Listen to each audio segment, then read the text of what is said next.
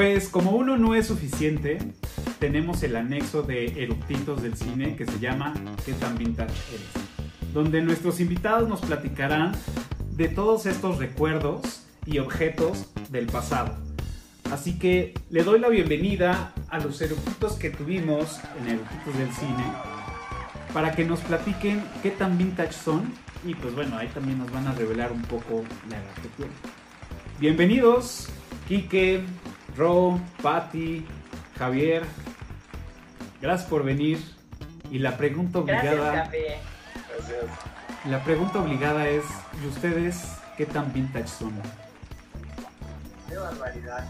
Bueno, pues mis. Muchas gracias, capitán. Eh, ya no sé qué tan vintage soy, si nada más estoy viejo. Pero en la temática del terror, ya había mostrado algo así antes, pero un poco de punk rockero. Un vinil original de los Misfits, de los 80s, ¡Wow! época. Qué poder. Entonces, era, era Plan 9. Si algún día quieren ver Plan 9 del espacio exterior, se la recomiendo. Es muy mala, pero es muy divertida. Otro vintage, siguiendo en el tema del terror, tengo un video VHS de Iron Maiden, se llama Racing Hell. ¿Por qué es relevante? el tema del terror, porque no solamente este fue la edición original del primer último concierto de Bruce Dickinson con la banda, sino Ok. que además estuvo ambientado en un calabozo contrataron un mago en británico muy famoso que se encargó de hacer eh, ilusiones eh, tales como decapitar gente, cortar gente a la mitad eh, e incluso al final mete al vocalista, el mismo Dickinson, a una doncella de hierro y lo, Wow. lo, lo apuñala, ¿no? Y le abre la cabeza y sale así la sangre. La música sale siendo intrascendente porque es lo mismo de siempre. Pero el setup de terror es lo que me parece interesante. Esto es del 1993. ¡Wow! Y finalmente, algo vintage que creo que yo creo que todos jugamos, ya no es de terror, aunque pudiera tener alguna aplicación. Canicas. Bien. claro. Yo De todos los colores. En la primaria, en el recreo, apostar canicas. Perdí muchísimas más de las que gané. Pero siempre fue algo muy divertido y conservo estas como un bonito recuerdo de Claro. Y tú las tienes que ya pasaron. y tú las tienes en un recipiente. O sea, yo en, en- en los años mozos los tenía en un calcetín. Que se estilaba, ¿no? Se estilaba tener todas tus canicas en un calcetín, ¿no? La- en donde pudieras y cuántas veces no se resbaló mi mamá con una canica y me pegó de gritos, pero Claro. ya después evolucioné y ya las puse en un frasco de canica. Bien. Yo era, yo era vaguísimo para eso. Era vaguísimo para las canicas. O sea, jugar eh, cocol, hoyito, este, pues de todas esas y pues también traía como mi tirito que era como era era era roja con amarillo pero no era no era de las ni bombocha ni ni de las chiquitas. Era un tamaño más o menos sobresalió un poquito de lo normal. Entonces me quedaba perfecta en las manos para hacer el tiro. Y la neta con esa sí desgracié a un par de canicas ¿eh? de que le daba tan fuerte que las astillaba las otras. Exacto, exacto. Era Cuando bien la chicharra, todos buscando sus canicas, friega, y te llevaba, alguien se- siempre te picaba a ti una canica, y bueno, así era la cosa. claro podías arreglar la tercera guerra mundial en una apuesta de canicas, ¿eh? O sea, porque aparte sí era como de voy a ir tras esa canica que me gusta, sí porque una gran virtud es- de las canicas es que son muy pocas las que se puedan parecer, ¿no? Ujú. Parecía como que es artesanía única, ¿no? Entonces, pues veías la que le te gustaba a tu cuate y pues, sobre de ella, ¿no? Y típico, o sea, No faltaba el manchado que tenía la bombocha, que arrasaba con varias. ¿no? y sí era padre ver cómo explotaban, ¿no? O sea, cuando ya estaban muy cansadas las canicas o muy golpeadas. Sí, claro. Eh, pero también habían como canicas de, de a granel, ¿no? Que eran las blancas con este colorcitos, ¿no? Que eran las más baratas. O las transparentitas, las agüitas que les decíamos de chavos. Los ojitos de gato, que también eran así como las más comunes, ¿no? Pero ya venían las más extrañas, el chicharito, que pues, obviamente eran verdes, el diablito, rojo, o así, cada quien le ponía como un nombre diferente, pues como las conocían en su pueblo, ¿no? Fíjate que en mi cuadra había un compa, un chavillo, este, pues que era así como que de los manchados y era vago, pero vago mal, pero, o sea, sí era. Si llevabas tus canicas, ibas a jugar contra él, tenías que apostar las que menos te gustaran porque las ibas a perder. O sea, el cuate era una bala, ¿no? Pero tenía una que no sé de dónde carajos la sacó. Yo nunca más la volví a ver. Pero de cuenta que era un balín tamaño canica.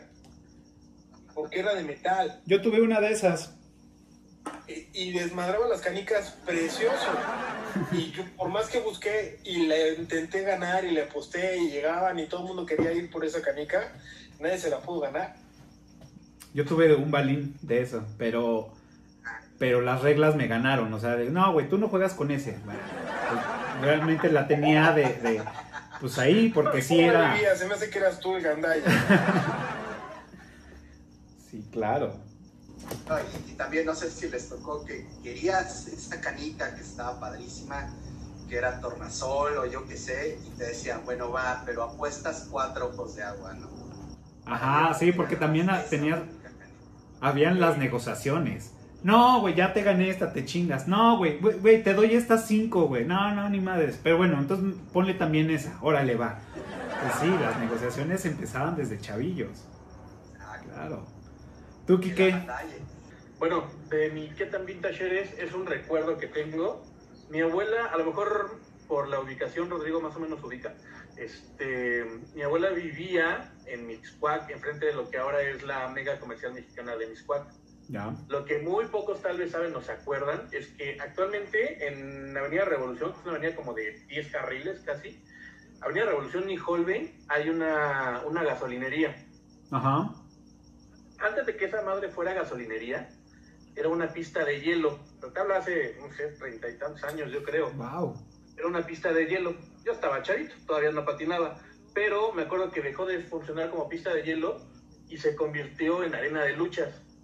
Y, y sí iba Atlantis, y sí iba Pierrot y madre y media. Entonces, mi abuela me llevaba, no sé, yo creo que tenía como 7, 8, 9 años.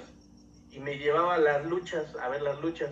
Lo que ahorita me acuerdo y es más cagado, es que yo creo que mi abuela era luchadora de ahí, porque a ver, vamos a la lucha. A media cuadra íbamos, saludábale la puerta, hola, buenas tardes, vengo a ver la lucha. No pagábamos boletos, señora Susana, buenas noches, pásele. Y a donde quisiéramos, ahí pasábamos. Pero sí, es, un recuerdo que traigo así como que muy, muy vago.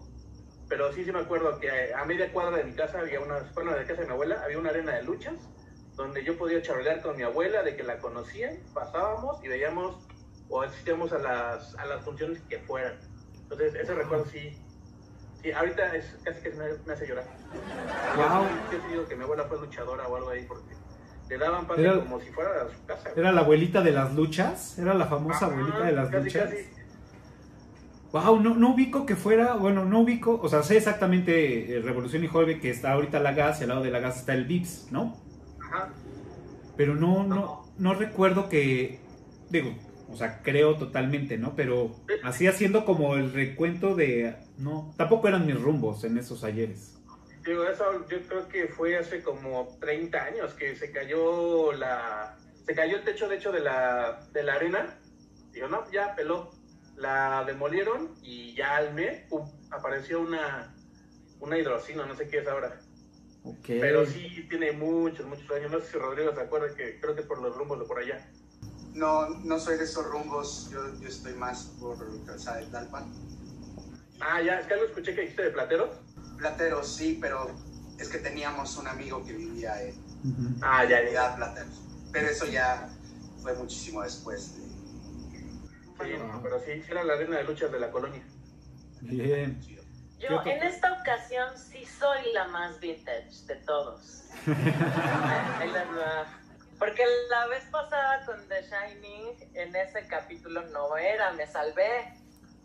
Pero ahora sí, ahí les va, yo traigo un recuerdo. No les voy a decir ni qué edad tenía, ni qué año era, pero ya se imaginarán. Resulta que el lugar en donde vivíamos, en uno de los edificios del mismo lugar, hospedaron por primera vez que vino a México Parchís. Entonces, por azares del destino, tuvimos la oportunidad de ir a conocerlos porque mi papá era amigo del manager, una cosa así. Pero era una época en la que Parchís, o sea, para mí era, o sea, el non plus ultra, ¿sabes? Era lo máximo. Yo era fanática. Obviamente que estaba enamorada de la ficha roja como todas las chavitas del planeta. Y entonces tuvimos chance de ir y estar ahí, platicar con ellos. Y claro que ahora lo recuerdo y digo, ay, qué lindo cuando convivimos con Parchís. Para ellos ha de haber sido como de, ay, los más fans, hay que sacarnos fotos, ya sabes, así, autografiar cosas. Pero yo recuerdo muy bien haber conocido a la ficha roja aquí. Y claro que así de que te pones nervioso y ya no puedes ni hablar. Oso, perro, oso, amigos. Pero estuvo muy, muy lindo, la verdad, y estuvo muy bien haberlos conocido. Entonces, bueno, Claro, es un ese es un súper recuerdo vintage. Está poderoso, está muy poderoso. Claro. O sea, yo lo o sea, sí, o sea, parchís, o sea, cómo no. Que Sí, era un polluelo. Sí. Qué locura. Sí, yo ya estaba en la edad en la que uno se enamora así. Bueno, te- ya sabes, se enamora, ¿no? Claro. Claro. Pero es que bueno, el crush así duro.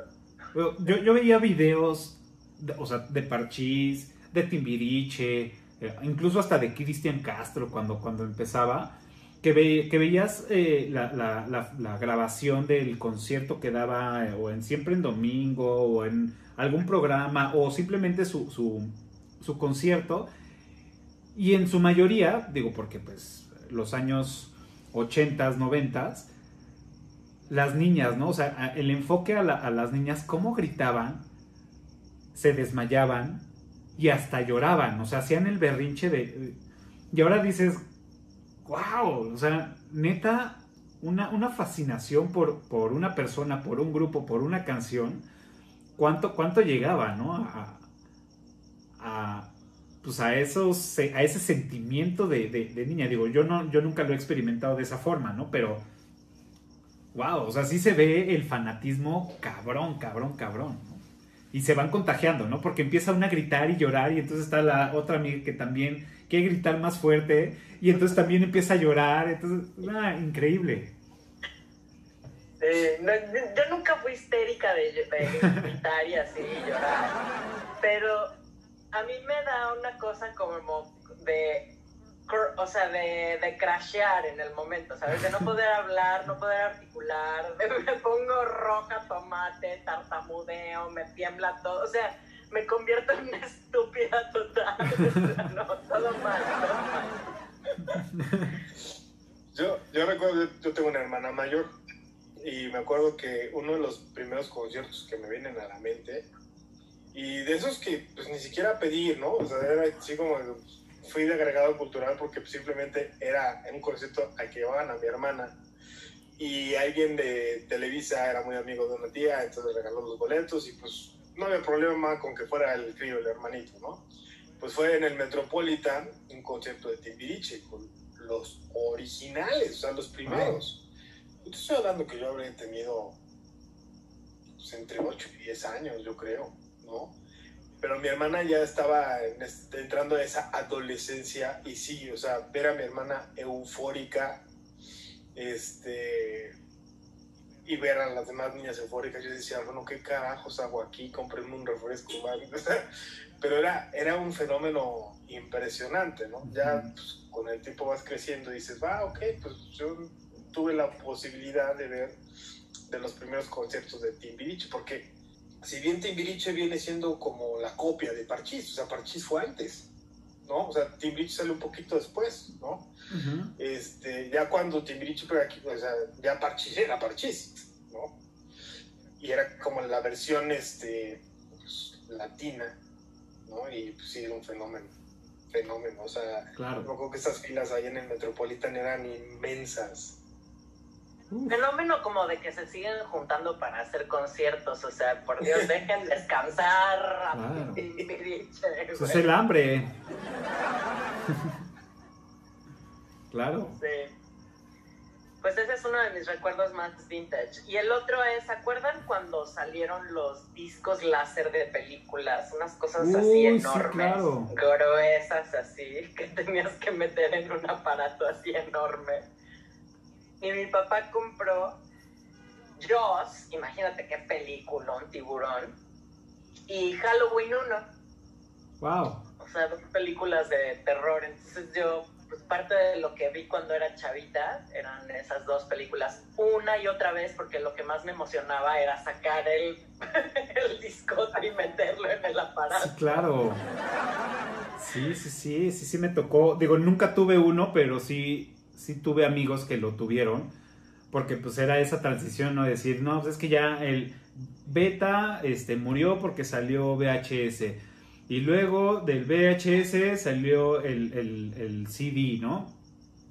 Este, el DVD. Y luego sale el, el disco este, ¿no? O, o no recuerdo si fue primero el, el disco. Creo que fue primero el Laserdisc, ¿no? El Laserdisc. Y después entró el DVD. Claro, tiene todo el Me duró sentido. un poquito el gusto. O sea, Sí, fue... Pues es que era súper impráctico, güey. O sea, veníamos. práctico, eran unas cosas así, y, o sea, pesadísimas, no, todo mal. Sí, Carísimo. pues Y venimos. carísimo, aparte. O sea, Carísimo, carísimo. Venimos de la ejemplo, Nunca tuve la evolución. opción de poderlo tener porque me acuerdo que era así como carísimo. Y pues, para cuando ya empezaba la economía a mejorar, ¡pum! Bienvenido al DVD. Entonces, así como, ¿qué? Gracias. Claro. Y de hecho, gracias, porque así fue mejor. Sí. O sea, no, no me imagino cuánta gente en el Inter de cuando compraron este aparato que, que- que- que leían estos discos de película, metieron sus, sus viniles ahí porque a lo mejor pensaban que también los reproducían. Porque me imagino que pudo haber gente y a lo mejor por eso tampoco pegó tanto, ¿no? Porque pues eran del mismo tamaño, prácticamente. También era Uno que otro gallego, tío. Sí. Además eran muy imprácticos. Yo me acuerdo que, que vi, la primera vez que vi Barry Lyndon fue en un Laserdisc. Uy, Entonces- qué peliculón. Y en un Laserdisc. Entonces era como escuchar un concierto en un vinil. Eran dos discos con cuatro lados. Entonces tenías que darle la vuelta al chingado No Laserdisc mames. para seguir viendo la otra parte. Entonces imagínate una película parte cuatro veces para darle No, bueno. la vuelta. Pues no, eh, era, era un despropósito brutal. O sea, no. Claro. Y aparte, súmale que, imagínate, porque la mayoría, o el perfil era casi siempre, sin querer estereotipo- este, hacer estereotipos, era la pantalla, porque ya empezaban a ver estas megapantallas que eran gordas, chonchas. Como las que tenía Jake. Con el home theater, que eran también unas torresotas, el Laserdisc era inmenso. Imagínatelo hoy, en esta actualidad, donde la gente vive en departamentos de 60, 70 metros cuadrados, donde metes esa madre, ¿no? Sí, no. Los proyectores, ¿se acuerdan que eran unos aparatones así, con Ajá. tres tubos enormes, GRB. colores primos? Ah, todo mal. Sí, claro. todo mal. Pero ahora lo ves uno y dices, ay, qué divertido. Vamos a echarlo a andar. Sí, exacto. Sí, sí, sí. De, de hecho, ahorita me acuerdo de esas pantallas grandotas. Perdón, yo, yo quiero ver si consigo torcer el brazo a mis suegros y que me presten barbarela. Así en esos, Oh, en esos así cuartos con el, Wow, sí. pone el carrete ahí para la proyección. A ver si Sería una joya, ah, ¿eh? estaría buenísimo. Joyaza. Sí. Sería una Claro. joyita. Ah, Estaría divertido. Es lo que te digo, es nomás por la anécdota. Le eché a andar un proyector y vi Barbarella. Sí, claro. ¿Y por qué Barbarella? Porque es la única que había, güey. Claro. Yo cosas vintage como que no tengo mucho porque tuve la pandemia de un hermano menor. Entonces, muchas cosas terminaron siendo destruidas. Pero sí hay algo que atesoro que va un poco a lo que me dedico, o me puedo decir dedicarme, que es una cámara Super 8. Uh, Wow. oye, qué buena película también esa de Super 8. ¿No? Linda. Y es una camarita japonesa que pues la heredé, ¿no? Al final de cuentas, este, por ahí de los ochentas. Y fue bien chistoso porque se usaba mucho en la familia, ¿no? Y, y- y había gente que incluso hizo dos, tres películas con esta. Y cuando yo la tengo, solamente filmé como dos o tres cositas y de ahí este, lo dejé de hacer porque el negativo ya se estaba convirtiendo en algo difícil de conseguir y aparte caro, ¿no? Entonces, pues tristemente, pues la he tenido, eh, me he prometido que algún día la volveré a echar a andar, o sea, se abre, es como muy, muy vintage, porque mueves aquí esta cosita y la abres y aquí entraba la película. Ay, está divina. Wow. Y era semiautomática, esta la conectabas, ¿no? Y, este, y podrías darle foquito y toda la cosa aquí con tu lente, que ya venía como integrado. Y pues es una maravilla, ¿no? La Yashica Up. Era así como de la Super 8, la que vino como a innovar. Al final de cuentas, los japoneses le metieron ahí candela. Y fue muy usada en los 80s. Muchos videohomes se hicieron con este tipo de, de cámara. Y pues, por otro lado, pues una latita, ¿no? De negativo que tengo por aquí. Ok. 35 milímetros. Que pues, se usó incluso en alguna película para Corazón Film. Pero después le volvieron a meter negativo. O sea, esta, esta, esta lata no la he abierto. Trae 100 pies de negativo aquí. Obviamente pues, no la abro porque se velaría, pero pues ahí es una de las joyitas que, que me quedan vintage Wow. de se- filmaba con película. ¿no? Oye, mándame unas fotos de esas para ponerlas aquí en la imagen para que las vean completo. ah. Y también, Ro, de, los, de tus discos y Y de pues, tu por película. último, ya sí, pues fue más bien como un recuerdo pensando en cosas como vintage. Pues, ¿Quién no se acuerda? No sé. Confieso, yo sí los llegué a usar. Estos shampoos de plastiquito Van Van Art. Art que te vendían en las farmacias de vitroleo. Así de, chale, no tengo shampoo. ¿Por qué te compré unos Van Art, güey? No, no tengo varo. Corre. Claro. O típicos pues, que te ibas de viaje, cualquier cosita. Ya después los, los cambiaron por estos sobrecitos que hasta Pet Plus había, ¿no? Ajá. Ese champucito Van Art es la cosa más vintage, güey, que te puedas imaginar. Están muy cagados. Sí, claro. Que tenían como una llave de plástico, ¿no? Esos eran Sí, unos. Podías reventarlo, o podías cortarle la, la puntita y ya los usabas. Ajá. Y, este, y eran pues, de muchísimos colores, ¿no? Pues, era así como que adivinar qué color, qué, aroma te dejaba o si te iba a tirar el cabello. Yo, yo lo recuerdo muy bien también porque sí, me, me tocó comprar de esos. Cuando me iba de campamento a los, en los scouts, compraba yo de, compraba de esos para, pues, en- cuando había chance nos, te bañabas y ya te echabas eh, el shampoo para no llevarte un botezote.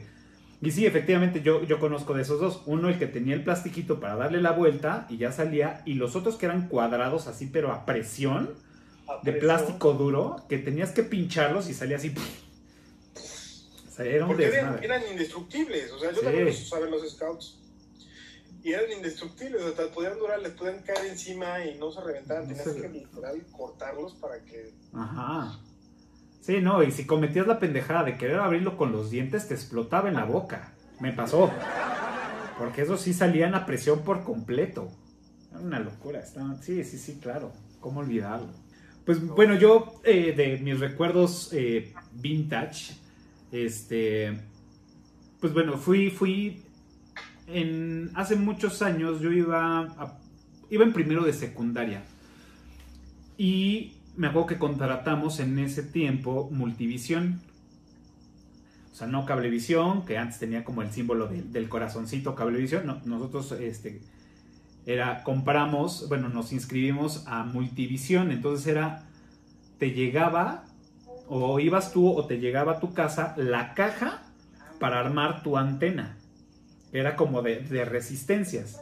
Entonces te venía el instructivo de decir, ok, te vas a tu azotea o a la zona más abierta de tu casa, pones la antena en dirección, y esto me lo grabé, me grabé el nombre de este cerro por las instrucciones, en dirección al cerro del Chiquihuite, que es hacia, hacia el lago de Guadalupe, o sea, por allá, ¿no? Entonces, entonces me acuerdo perfecto que yo la estaba poniendo, porque yo le dije a mi papá, yo la pongo, entonces ya me subí, la puse porque venía con su poste y todo, la armabas, el cable este, coaxial, lo bajabas, por bueno, tenías que comprar tu cable coaxial, y era así, gritarle, ya, no, muévele. Entonces era mover la antena a que agarrara perfecto la, la, señal, y ya te decía, ya, ya se ve bien, no, no, regrésate. Entonces, ahí, ahí, ahí, entonces, ah, ya se veía bien, entonces ya bajabas, ponías a cargar el codificador, entonces tardaba como casi un día en lo que agarraba la señal, la, la, la cartelera, eh, bueno, el menú, y ya podías ver, ¿no? Entonces, me acuerdo perfecto de eso porque de ahí conocí la, caricatura de Ren y Stimpy. Y esa caricatura me mamaba, me mamaba. Entre otros, entre otros este, programas, el, Castillo de Eureka, King Cross, este, varios. Me gustaba porque pues era como una caricatura muy asquerosa. Y los dibujos eran como muy, muy este, asquerosones. Y de esa caricatura en particular, había un personaje que, me volaba cabrón, que se llamaba El hombre tostadas en polvo.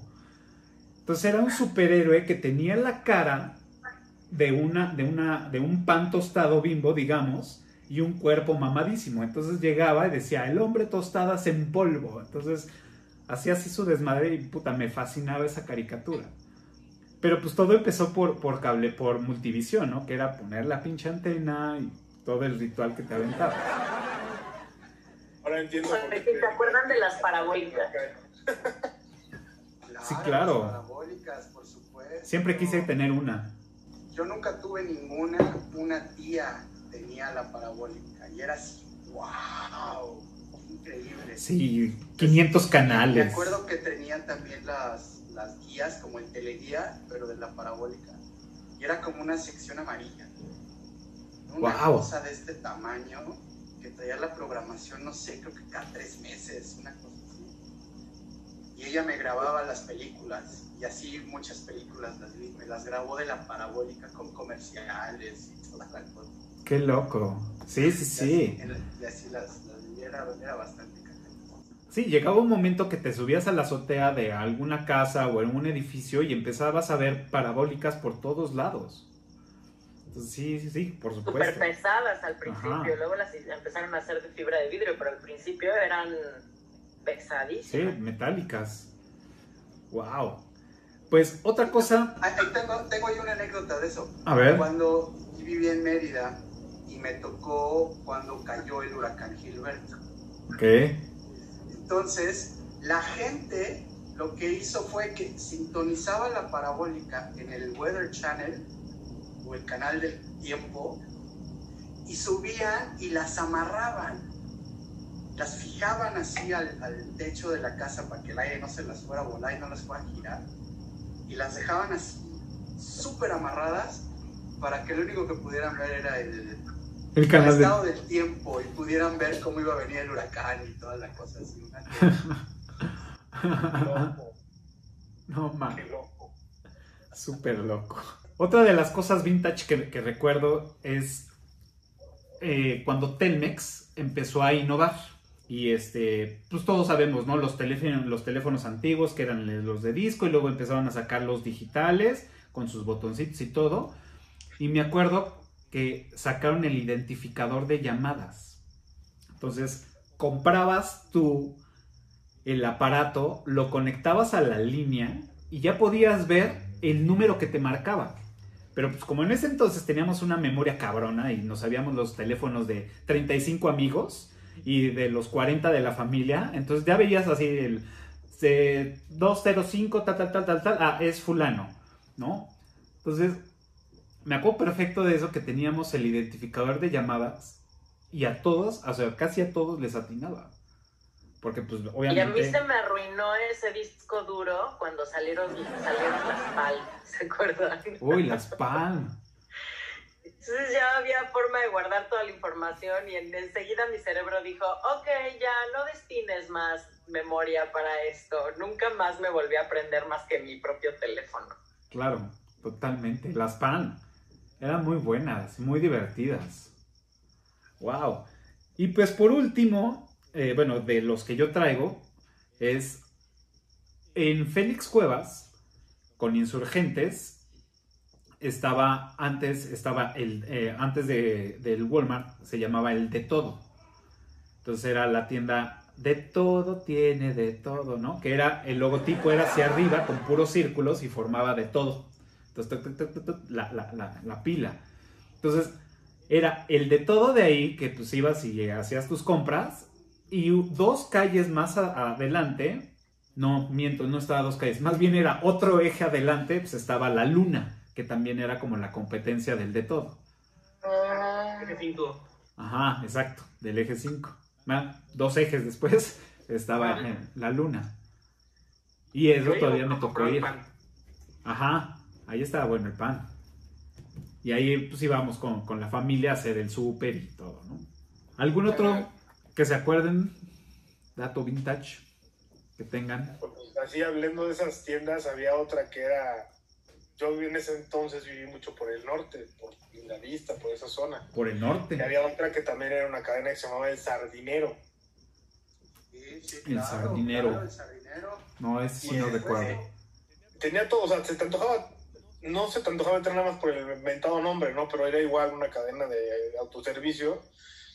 Este, pues que sí hacía una competencia en ese entonces pues, a las sumesas, a estas cadenas que eran más mm. pequeñas, que no eran tan chonchas pero pues así también desapareció el, buen sardinero.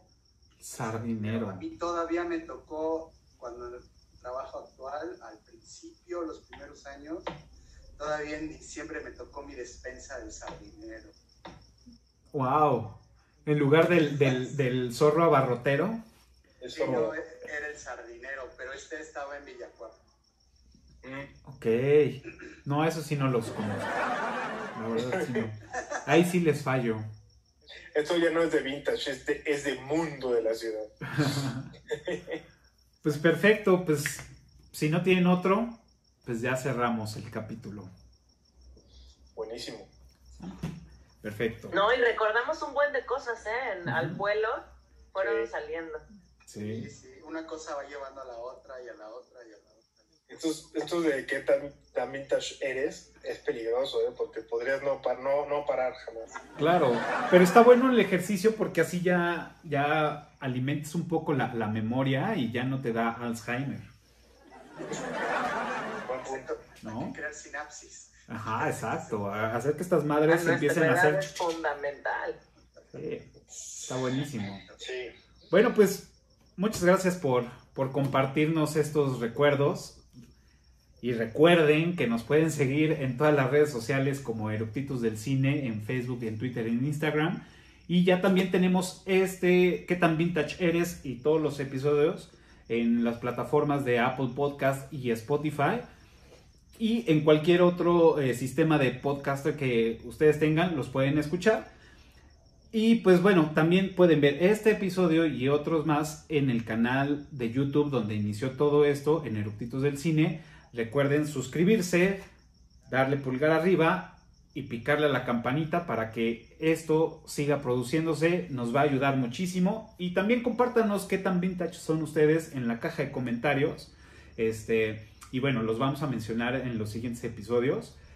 Muchas gracias por venir. Patti, Javier, Ro, Quique, muchas gracias por, por revelarnos la, la edad que tienen, por esos recuerdos. Estuvo increíble. Muchas gracias y nos vemos el próximo gracias. jueves. Gracias, Capita. Eres un gran anfitrión. gracias. Gracias. Muy divertido. Pulgares arriba. Sigan este brother. Está muy bueno esto.